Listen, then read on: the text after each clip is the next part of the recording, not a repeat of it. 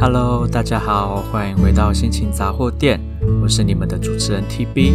今天呢，TB 想要分享上个礼拜周末我去台北参加了一个 我觉得很困难的考试。好，那那个那个考试呢，就是教育部的对外华语教学认证这个考试。那我我当初为什么会想要报这个考试呢？其实就是因为，呃，我在上完呃对外教对外华语教学的课程之后，应呃不能呃对啦，也可以这样讲，反正就是我上完了师资班之后，那我就开始慢慢在找有关的相关的对外华语教学的工作。那一般的大专院校的华语文中心，他们都会希望教师可以有考到就是这张教育部的对外华语教学认证的证照。那如果你没有考到的话，就是他们比较不会聘用你啦。所以呢，我当时就是在找相关的工作的时候，因为毕竟我那时候就是嗯待业中。所以我就我就想说，那不然我就去考试吧，反正有考到就当做自己 自己蒙到，那没考到就当做是给自己一个测验，就是确认自己的程度大概到哪里。好啦，那所以呢，我其实当时还在继续上更啊进阶的课程，当时我还在上商务中文教学的课程。那我就跟我的老师说，诶、欸，我想要去考这个教育部的对外华语教学认证。他就跟我说，哎、好啊，你就去考看看啊，但是很难哦。他当时就已经警告我说很难考。那我的老师自己也其实考了两次才考过。我先说哈，我的老师是相关的，就是中文系。跟应用华语类似，就是这样子相关的科系毕业的，然后甚至他还念完了研究所，他还考了两次才考过。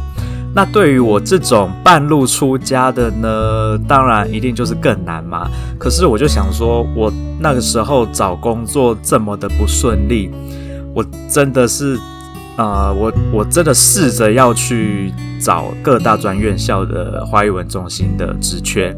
可是要嘛，他们就说哦，因为现在外国人为了武汉肺炎，所以不能进来台湾，所以他们其实没有那么多老师的缺额。那再来就是，他们希望能够有，就是教师是能够有对外华语教学认证的这张证照。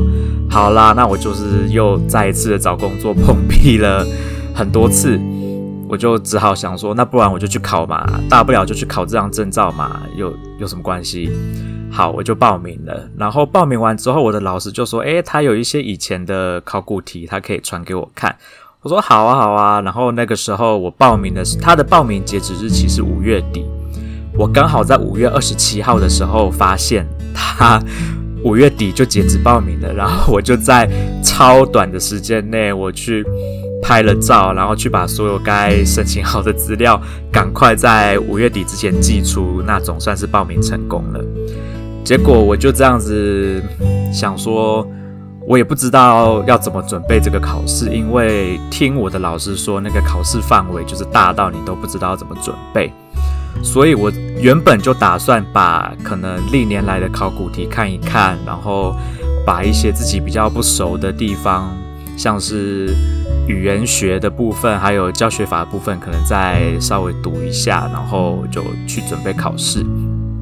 那老师当时有提醒我口试要练习，我就想说啊，口试要练习，对对对，因为啊，评审老师对口试的那个发音不是我们一般这样平常讲话的发音，就他们就会通过的，有一些三声的发音啊，或者是连续三声的发音，他们可能会比较去特别的去观观察你的发音方式跟发音方法是不是正确的。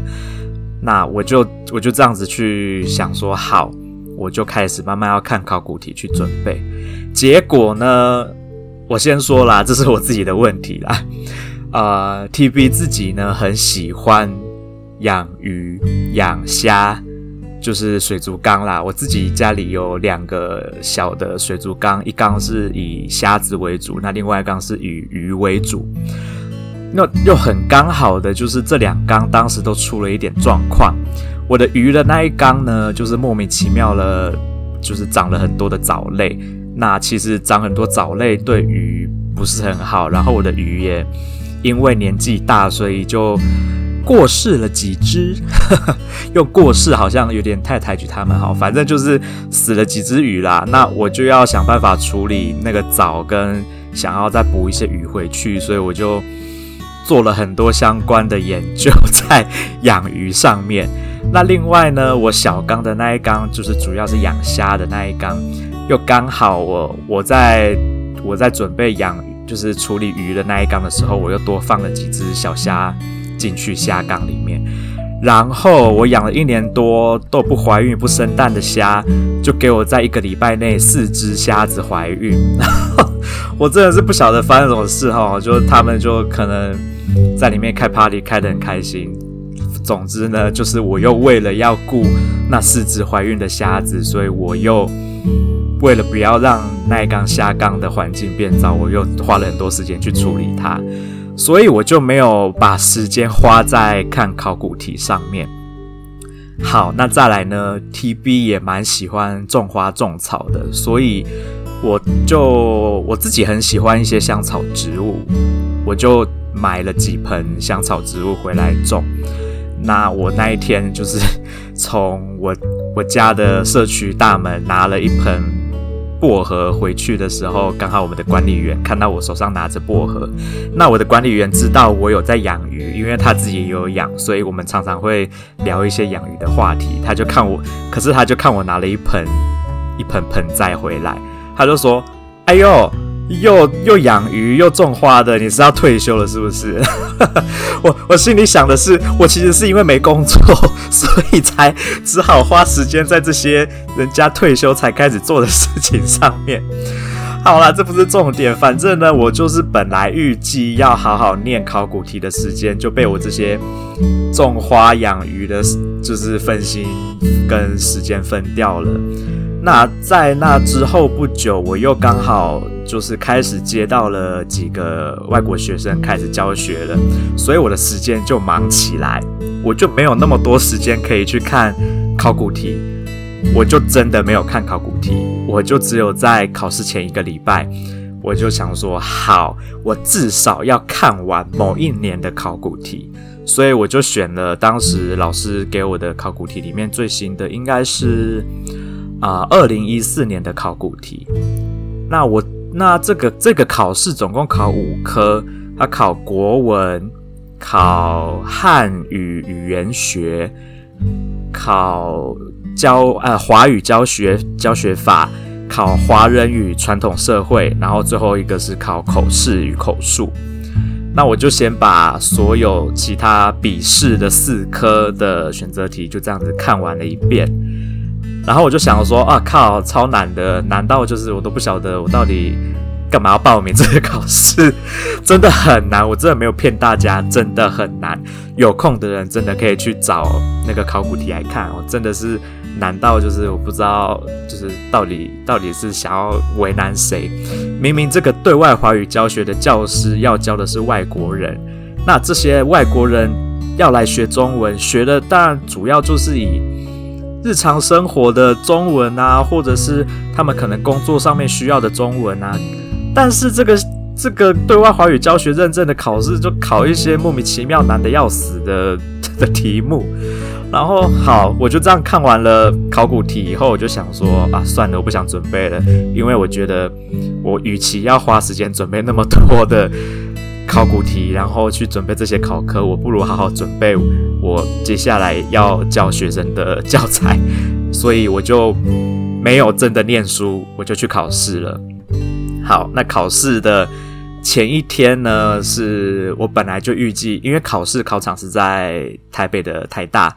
那我我 TB 住在台中嘛，所以我就提想说要提前一天先上去台北，住在台大附近的旅馆，这样子我隔天早上就不用这么赶。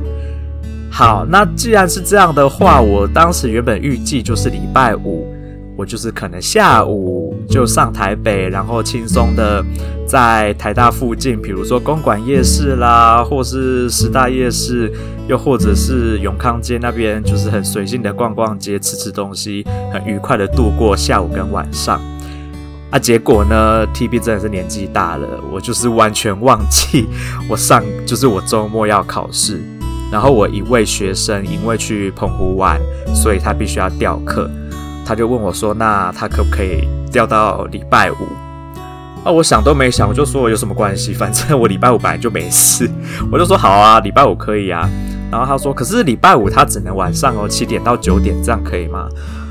我就想说：“七点到九点没问题啊，有什么问题？反正礼拜五就是没事嘛。那隔天又周末，我也没课，七点到九点，他本来就是晚上的课，只是不是礼拜五，只是他调到礼拜五来上。我就觉得 OK，好。”殊不知，我就完全忘记，其实我隔天要考试这件事。然后是我老母，我妈妈就问我说：“哎，啊，你隔天几点要上台北？”我才赫然想起我隔天要考试。然后我就只好上课上到九点，然后把我的行李都带去教室。一下课，我就速速的冲到捷运站，然后坐捷运坐到高铁，再速速的坐高铁坐到台北。然后我晚餐没有吃，因为我中午跟我大姐一起吃饭，其实吃蛮饱的。然后我本来又想说我要去台北吃饭，然后我就没有吃晚餐。但是到台北的时候已经十点多了，那我坐车坐到东门，再走到想说沿着永康街走到我住的旅馆。那永康街上总是有一些吃的嘛，殊不知。过了十点之后的永康街就是暗迷蒙，超黑超暗，几乎没有店，所有店都关门了。我就这样子饿得要命，然后边走向我的旅馆，然后终于在路上发现了一间咸酥鸡摊，我就赶紧买了咸酥鸡，然后我就本来就是要到饭店以后，打算进房间开着冷气吃我的咸酥鸡。然后我又很衰的，好不容易到了饭店以后，那个服务人员可能去处理某一楼的住户的什么问题，所以柜台的人员就不在。那我就在柜台等他，等了快要二十分钟，然后我的咸酥鸡全部冷掉，我就觉得超不爽的。可是我又不想对他发脾气，因为我知道不是他的错。好，anyway，我就好不容易 check in，然后进到我的房间，开了冷气。可是因为我流了很多汗。我就很想要先洗澡，所以我就洗完澡，大概快要十二点了，我才吃我的咸酥鸡，然后就全部冷掉了。我的炸甜不辣就一点也不酥脆，我就觉得我到底在干嘛？好，然后又又没准备考试，又没有吃到我想要吃的东西，又没逛到街，然后就就只好隔天早上一大早起床就去考试。然后呢，第一堂考的是国文，其实国文一考完。我真的没有没有要骗大家，国文一考完，我就很想要回饭店睡觉了，因为我觉得真的是超难，难到我就觉得我应该就是考不过了。我刚哇，真的好想回去睡觉哦，因为因为礼拜六那一天，上礼拜六是二十四节气的大暑，然后那一天的台北气温高达三十八度。当然，在教室里面是有冷气，很凉快啦。可是中间的时间你都必须要在外面，然后就是热得要命，我真的是快热疯了。可是我又想说，我都已经报名考试了，那我总不能因为国文一科觉得好像很难，又觉得自己可能考不好，我就后面几科都不考吧？这样又浪费钱，又有点半途而废。我觉得这样不行，有违我自己的价值观跟人格。好，我就留下来继续考了。然后就考了第二科的汉语语言学，然后考完我就更想回去了，更难，比国文还要难。我当时做考古题的时候，明明就觉得汉语语言学感觉上好像没有很难啊。我那时候对了答案，我也我也只错了大概两三题而已。可是今年的考试，我觉得好难哦，我觉得好像一副我我从来没有读过这些 这些科目一样，我就觉得唉。真的是每一年的考题的确就是会偶尔简单，偶尔难啊。那今年我觉得笔试的四科都还蛮难的。那我在这边就随便举一个例子给大家哦。国文的考题，国文呢，他就考了一题叫做我看看啊，他说在陶潜的归去来辞这一篇里面有一句叫做“侧扶老以流憩”，那说明陶氏出游常备何物，也就是说陶潜他出去玩的时候，常常就是带着什么东西出门。哦我就想说，靠，归去来辞，第一个我我其实没读过啊。这就是 不好意思啊，就是我虽然国文还不错，可是我很多古文都没读过，因为我非常讨厌文言文，所以我其实很多古文没读过。那考这一题，我就想说，我怎么可能会嘛？就就是心里想说，妈的，考这种题目不知道考是谁？那搞不好，其实其他同学都觉得很简单，但只有我一个人觉得难，也是有可能。好，anyway，反正我就觉得很难。然后呢，它的翻译题。呃，二零一四年的翻译就是你要把文言文，他会给你一段文言一小段文言文翻成白话文。那二零一四年的那一段文言文我完全看不懂，所以我才想说，我就有点不想看完考古题之后，我就有点不想考了。可是今年的文言文考题两题，我反而还，诶、感觉上好像还大概读得懂那个文言文是什么意思哦，所以我就觉得，诶、反而翻译题我还比选择题会写，那他最后又考了一个短文写作，你要在呃时间内写出四百到六百字之间的文章。然后今天的题目我真的是看到就是傻眼。来，我念题目给大家听哦。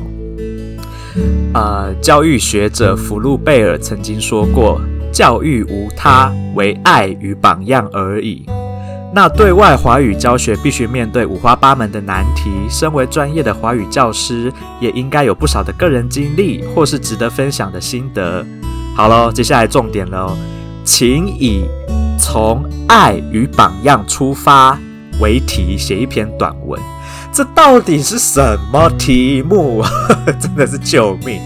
我我我这当当下考试的时候看到这个题目，我真的是想说。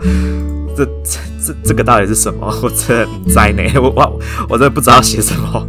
然后，因为我又是半路出家，我虽然说我不知道这个教育学者曾经说过这句话，那我也不知道他到底所谓的从爱与榜样为出发这个题目到底是要考我们什么东西。但是既然他提示了有关于就是可以分享经验或经历，所以我就把把 TV 从。原本是做人资，然后为什么会对对外华语教学有兴趣？跟我的一点点教学经验，就这样子随便的把它写了一篇文章出来。虽然我觉得我是随便写的，但是其实我觉得写的还 OK 啦，起承转合嘛，写的还算顺。那字数也有在六百字以内，我就觉得 OK，那应该还 OK。国文考的还会还好，只是那个汉语语言学哈，我真的是觉得今年考得很难。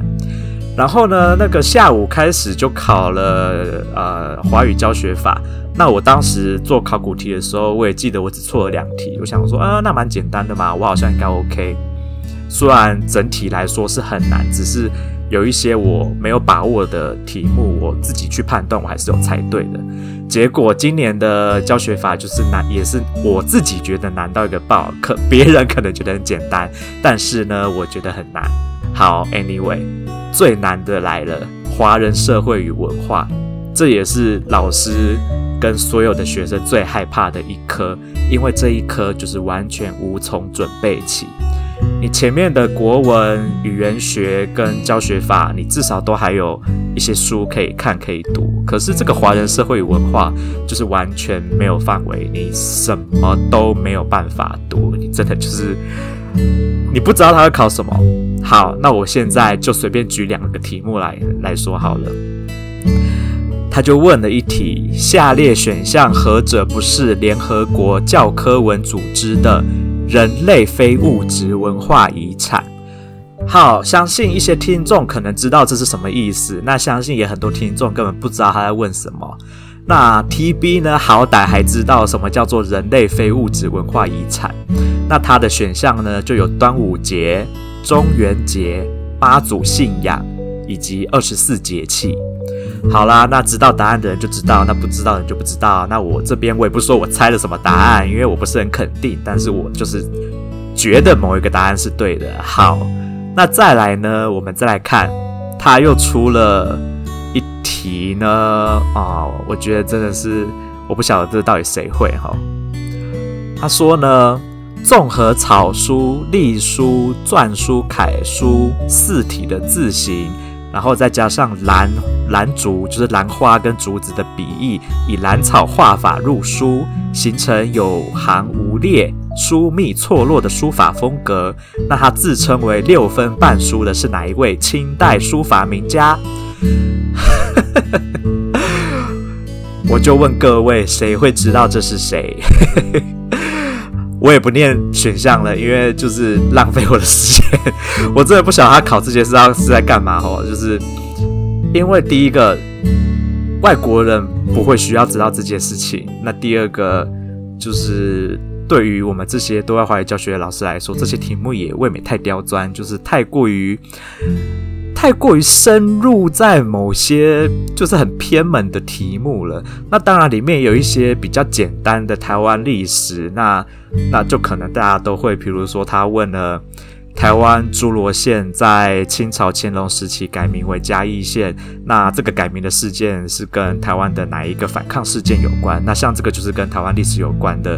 你如果过去求学途中历史学得好的话，你这个至少你还会嘛？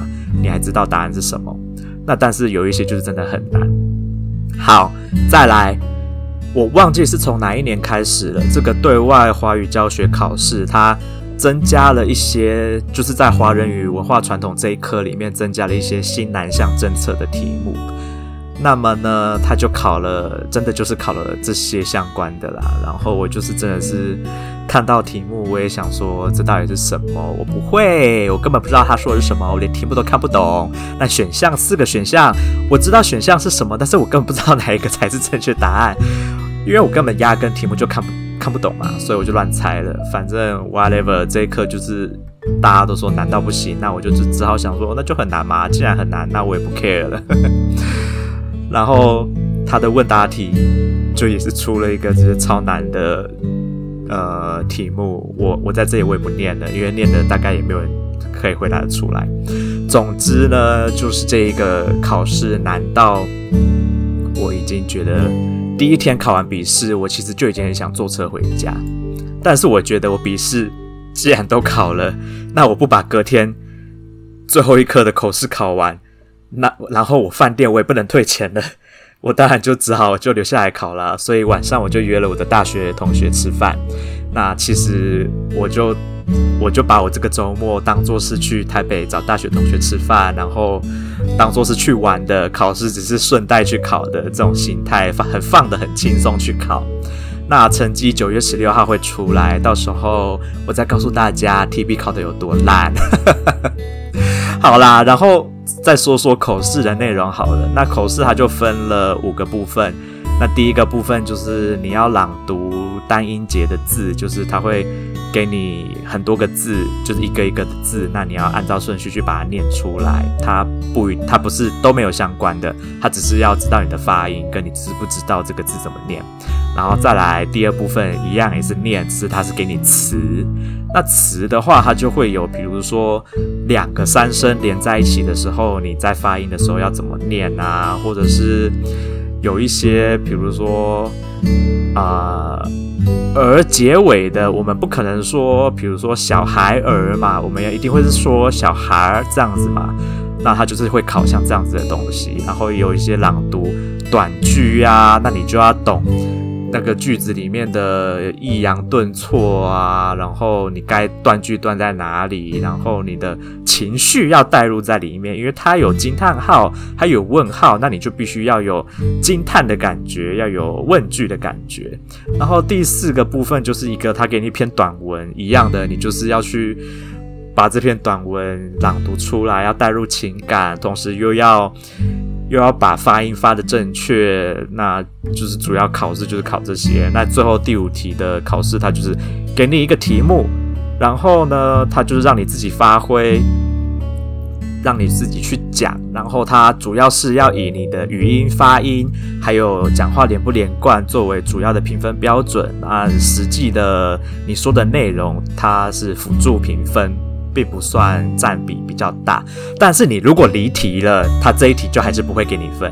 好，那口试呢，分了很多个场次，我实际上我不知道它分了几个场次。那 TB 是考第二场次，那我觉得第二场次的呃题目，第一大题到第四大题，我觉得都不算难，因为我手边这边刚好有看到场次三的考题，我觉得场次三的考题就是前四个部分，我觉得比较难。那但是呢，第五部分就是有点像是即席演讲部分，我觉得场次三比较简单啊。场次三讲的是谈谈最近的天气，就是题目是这样子。那我考试的时候考的是对于物价上涨，你有什么样的看法？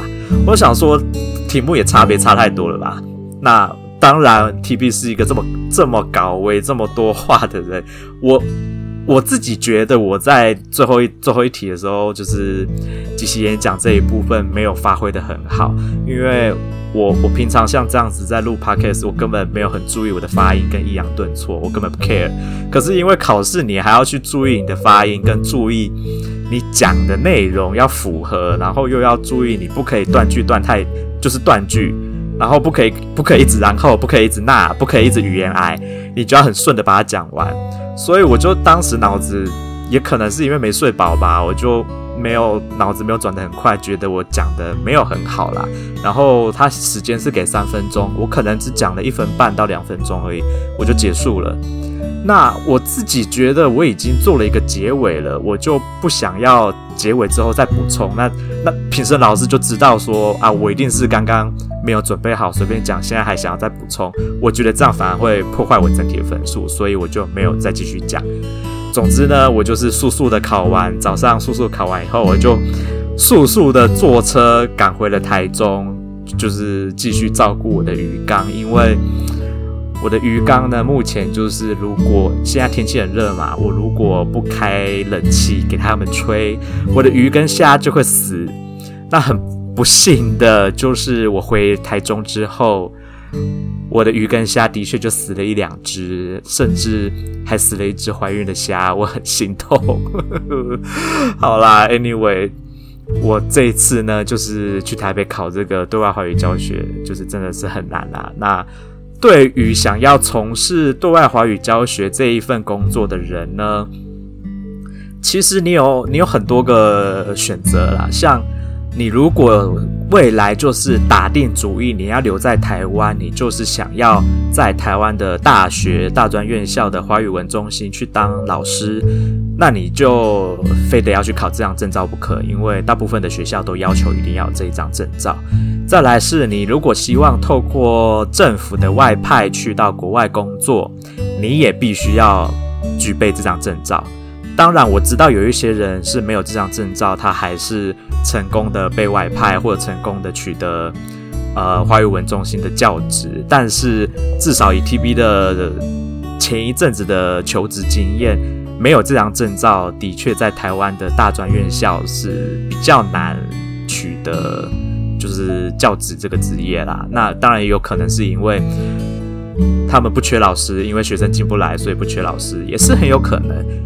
那再来呢，你如果纯粹只是想要自己接案接 case，然后或者是你想要直接申请国外的中文学校的教职的话，那其实不考这张证照是没关系的，因为这张证照只有台湾自己本身认证，其他国家。都都不认证，就是这样。这这样证照只有在台湾有用的意思。你如果是要自己去找国外的工作，你有没有这样证照根本没关系，他不看这样证照，他不认你这样证照。所以我当时就觉得有点就是考心酸啦，因为毕竟 TB 预计是未来想要在国外工作嘛。那我现在当然也有在线上平台，就是放上我自己的啊、就是。怎么说呢？就是我有成为线上平台的教师，我是有通过线上平台的面试的，那就是在等学生。那我现在的学生呢，是我的原本的上课的机构推荐给我的学生。那我，所以我现在手上的学生大部分都是实体课的学生，都不是线上课。那我也从其他的老师，可能他们自己有其他的规划或太忙，从他们手上接手了一些学生过来。所以呢，这张证照就目前为止对我来说，基本上我如果真的有考过，其实是对我没有帮助的。但是我就把它当做是一个对自我能力的测验啦，就是测看看我这样子都没有考没有读书，然后就是凭着我自己本来就有的，比如说中文跟文化的经验跟知识，然后再搭上我去上的呃师资班的教学的这些有关于语言学跟教学法的这些东西，我就去考看看，再加上 TB 自己认为。我如果真的好好认真的讲话发音的话，是是还可以蛮标准的啦。只是 TB 讲话很懒，我不喜欢卷舌，然后我也就是有的时候会很多赘字在讲话的时候，因为我有时候是故意这样做的，就是为了好玩。那他其实有时候就变成我讲话会有一点习惯这样子啊。那反正这个考试呢，我我最主要就是要告诉大家，它很难，然后。可能有些人觉得很简单，但是至少我知道的有考过的人，大部分都说它很难。然后它可以应用的范围很小。那至于听众们如果有想要未来想要从事教外国人中文这个行业的话，那除非你真的就是想要在台湾任教，不然我觉得你要考不考都可以，随便你。然后你可以去考看看，去测自己的实力。到哪里都无所谓，而且哦，我要再我要啊，忘记补充了。他从二零一零年开始，教育部就又改了一个政策，就是你除了要考过这个对外华语认证之外，你还必须要考一个外文的证明。好，比如说假设 TB 想要去教呃英文是母语的学生，好了，那我就必须要去考英文的相关检定。然后他还要要求你要考到某一个程度以上的成绩，他才算你真正拥有这个对外华语教学认证的资格。我就拿英文来说好了，它的多义要求要考七百八十五分以上，你才算，然后还要再加上考过这个对外华语教学认证，两个合在一起才算真正的取得这个证照。唉，所以呢，TB 就又报名了八月底的多义考试。那我不晓得我有没有时间去准备这个多语考试。总之呢，我就是会尽全力去考，好不好？那到时候成绩出来了，我会再告诉大家，到底 TB 的英文程度退步到什么程度，然后 TB 的中文是可以有是好到可以教外国人的，但是有没有好到可以考过这样证照，我不知道，到时候再分享给大家喽。好了，那么今天的心情杂货店就分享这个难到一个爆炸的考试到这边结束。那我是你们的主持人 TB，祝大家有美好的一天，拜拜。